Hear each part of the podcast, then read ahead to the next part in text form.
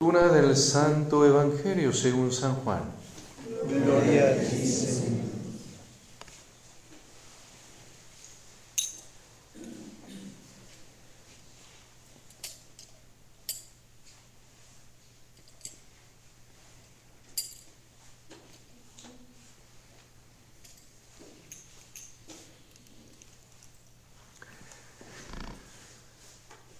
En el principio ya existía aquel que es la palabra, y aquel que es la palabra estaba con Dios y era Dios.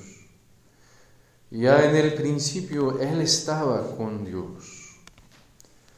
Todas las cosas vinieron a la existencia por Él y sin Él nada empezó de cuanto existe. Él era la vida y la vida era la luz de los hombres. La luz brilla en las tinieblas y las tinieblas no la recibieron. Aquel que es la palabra era la luz verdadera que ilumina a todo hombre que viene a este mundo. En él el mundo estaba, el mundo había sido hecho por él y sin embargo el mundo no lo conoció. Vino a los suyos y los suyos no lo recibieron. Pero a todos los que lo recibieron les concedió poder llegar a ser hijos de Dios, a los que creen en su nombre, los cuales no nacieron de la sangre ni del deseo de la carne ni por voluntad del hombre, sino que nacieron de Dios. Y aquel que es la palabra se hizo hombre y habitó entre nosotros.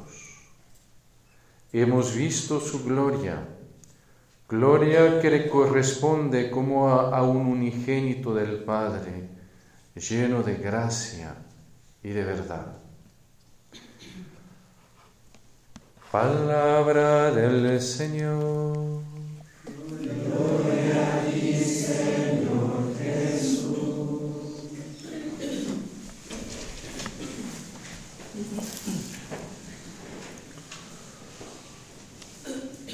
Ayer la, la misa de la noche nos invitaba a, a dejarnos llevar eh, por esa ternura de Dios, por esa proximidad de Dios que nace en un pesebre y, dejarnos, como decir, enternecer, dejarnos alcanzar eh, por eh, esa dulzura de Dios, esa pequeñez de Dios. Y hoy el Evangelio nos recuerda que ese pequeño niño, ese niño tan tierno, tan dulce, tan indefenso, ese niño es el verbo de Dios.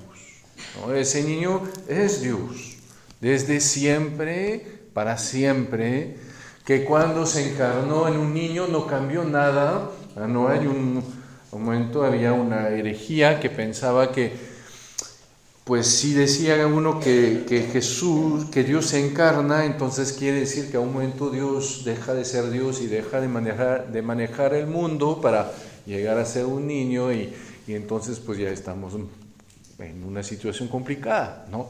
No, claro que no, Dios no deja de ser Dios cuando se hace niño, sino que al contrario, es que asume nuestra, eh, nuestra ¿cómo decir?, eh, naturaleza, nuestra pequeñez, sin dejar de ser Dios. Dios no puede cambiar. Y entonces ven, detrás de la ternura, detrás de la pequeñez, eh, detrás de esa presencia, está la grandeza de Dios. ¿no? Y para nosotros justamente es de preguntarnos qué, qué cambia, qué cambia el hecho de que ese niño sea Dios. Ya en sí, su presencia, la presencia de un niño recién nacido, pues algo que nos alegra, algo que nos, que nos llena. Eh, pero sin embargo, justamente si, puedo, si vamos viendo las cosas más profundamente, pues nos damos cuenta de que justamente no hay nada humano que por más prometedor que se vea, no se acabe algún día. No hay nada humano que a un momento no falle. Todas esas promesas que, que, que, recibimos ¿sí? y que se, se, se, revelan falsas, todas esas amistades que tarde o temprano sabemos que un día nos van a traicionar. Hasta en nuestra propia pareja sabemos que a un momento pues no nos vamos a amar como pues lo pensábamos. Sabemos que siempre con lo humano a un momento vamos a llegar a unos límites y aún si en el mejor de los casos realmente nos amamos y, y, seguimos así, pues ahí está la muerte. Está la muerte que llega y a un momento pues acaba con todo. ¿sí? Y, es justamente eso eh, a que el Señor viene a remediar. ¿no? Ese niño no es solo un, hijo del hombre, no es solo eh, un hombre que un día va a morir y todo se va a acabar, no es un hombre que nos ama pero que a un momento se va a cansar, sino que ese niño es Dios. Ese niño no es que nos, nos ama, ese niño es amor. ese niño no es que nos da vida y tiene vida, no, es que ese niño es la vida. ¿sí? Ese niño es el que da a mi vida una amplitud que nadie le puede dar. Y que justamente como decía el, ¿cómo se llama? El, prólogo de San Juan, ¿ven? ese niño me, me da de participar a su vida. Él que es el Hijo de Dios, me, me da, si yo creo en su nombre, entonces de ya no nacer de la sangre, ni del deseo de la carne, ni por voluntad del hombre, sino nacer de Dios.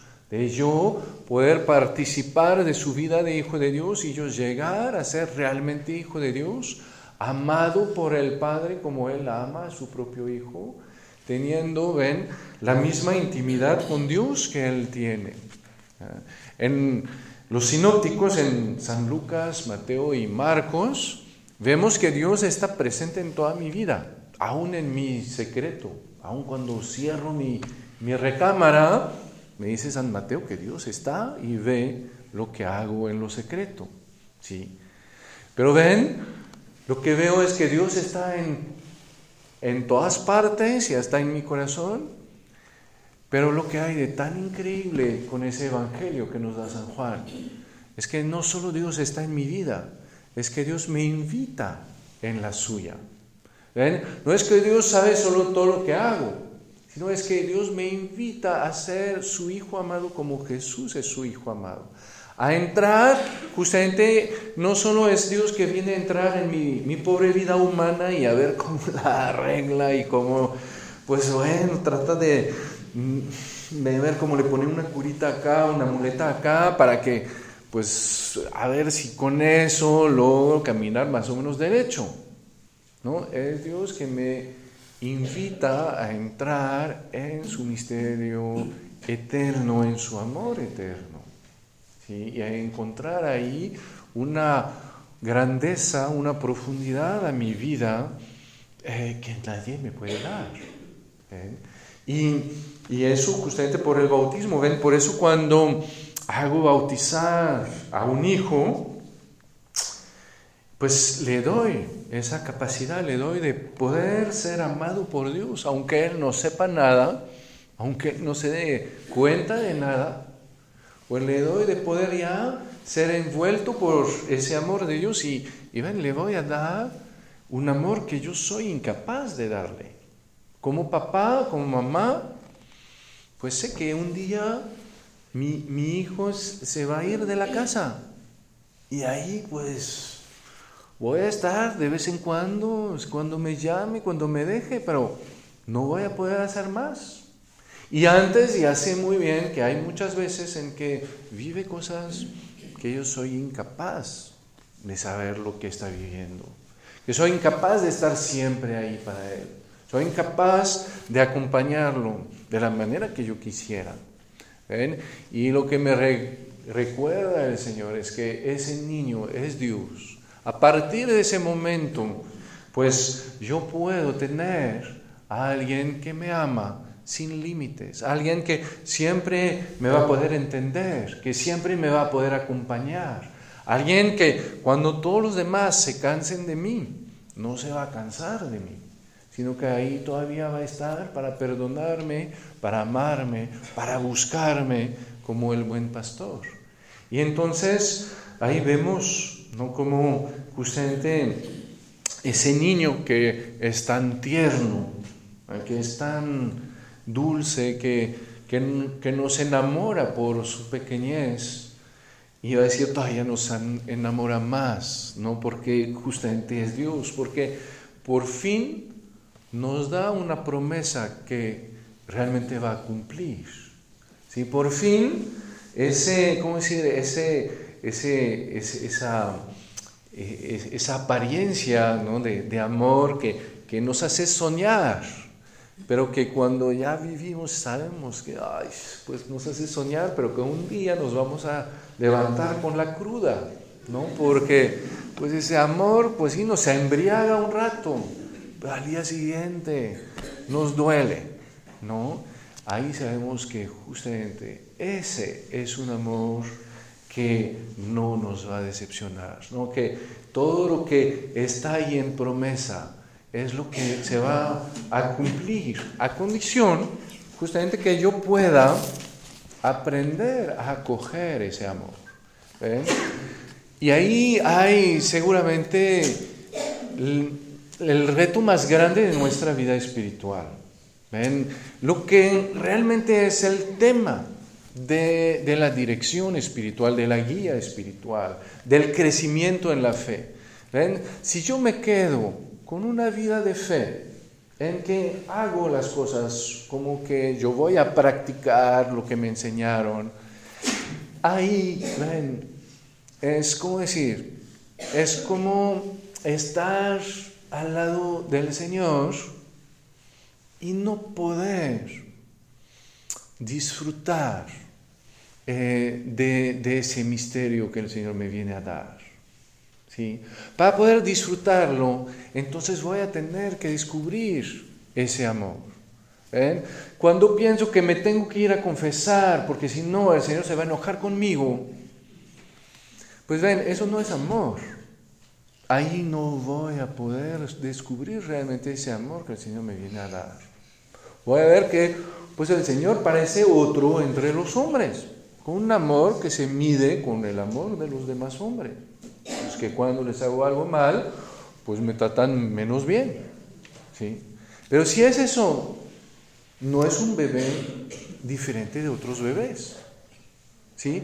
Si voy a misa los domingos porque si no, no me va a dar la gracia para la semana, o porque si no, como decir, ya no vamos a, como no voy a recibir las fuerzas que necesito, ahí no voy a poder recibir a Dios que está en ese niño.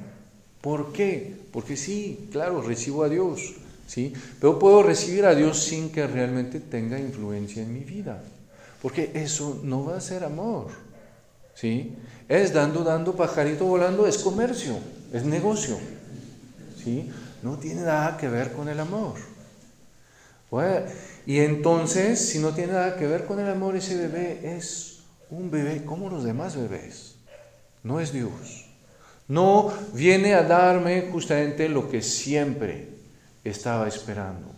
Y lo que hasta ahorita ven como la samaritana, marido tras marido, pues voy, busca, busque y busque, por fin, Él que me va a dar esa plenitud y no lo encuentro. ¿Sí? Porque justamente ninguno es Dios. Una vez me, me tocó eso. ¿eh? Una muchacha que, que, vino y se vino a quejar de su novio. Cosas que nunca pasan, pero pues, en esta galaxia lejana sí pasó. Y me ayuda a decir, mi padre es que mi novio eh, no siempre me escucha. Y cuando me escucha, a veces nada más me da el avión. Y no está siempre cuando lo necesito. Y además no se lleva bien con mis amigos. y no sé qué, y así toda la lista así. Hasta el final le tuve que decir, pues sabes qué, mejor esté religiosa. ¿Por qué? Porque tu novio no es Dios. Tu novio no es Dios, no va a poder con todo eso. ¿Sí? Su amor es el amor de un hombre. Tarde o temprano va a llegar a su límite. ¿Sí? El único que te puede dar más que eso es el Señor. Pero entonces, eres tú que debes de saber cómo vas a acoger ese amor. ¿Cómo? Porque ven, muchas veces es esto, nos, nos enseñan a amar, nos enseñan a servir, nos enseñan a darnos. Y es lo que hacemos con Dios. Pero entonces no sabemos cómo recibir de Dios. No sabemos cómo justamente dejarnos amar por Dios. Y entonces al final nunca llegamos a ese momento en que el Señor es mi Dios. Porque en ese momento en que recibo ese amor, de tal manera que yo digo, no hay nadie más que Dios que me puede dar ese amor. No hay nadie más que me pueda amar sin los límites que tienen los demás. ¿Sí? Y entonces hago la, la, la, experiencia de alguien que me ama un poco más que los demás, ¿sí? que, que, me tiene un poco más de misericordia que los demás. Pero eso no es Dios. Lo que me recuerda el, el, el Evangelio de hoy es que Jesús es Dios. Y que entonces el amor que me viene a brindar, la vida que me viene a brindar, es la de Dios. Y el Evangelio me recuerda que por eso no es solo que ah, pues viene a, modificar mi vida, me viene a atraer en la suya. Y entonces ven, quizás una buena tarea para esta semana podría ser eso, decir cómo veo en mi vida ¿sí? que el amor de Dios no tiene límites y donde yo le pongo límites. ¿Eh? Donde yo digo, si Dios me ama, si Dios es mi Dios, ¿sí? pero si me paso de eso, ya no, o ya no me ama tanto. ¿sí? O si Dios me ama, pero esa pena, esa herida de amor, eh, eso no, no lo puede curar. ¿sí? O si Dios es mi Dios, pero eh, hacer que yo me sienta pleno, eh, aunque esté solo, eso no. ¿Ven? Todas esas, esos lugares donde decimos, Dios es Dios, Dios me ama, pero ahí viene un límite al amor de Dios. Y ahí ver entonces, ¿qué sería si no hay ese límite? Y si no sé, pues entonces pregunto. Si no sé, entonces voy a buscar. ¿Sí? Porque no es porque no sé que me voy a privar de lo que hay de más bonito en mi vida y en mi fe. Amén.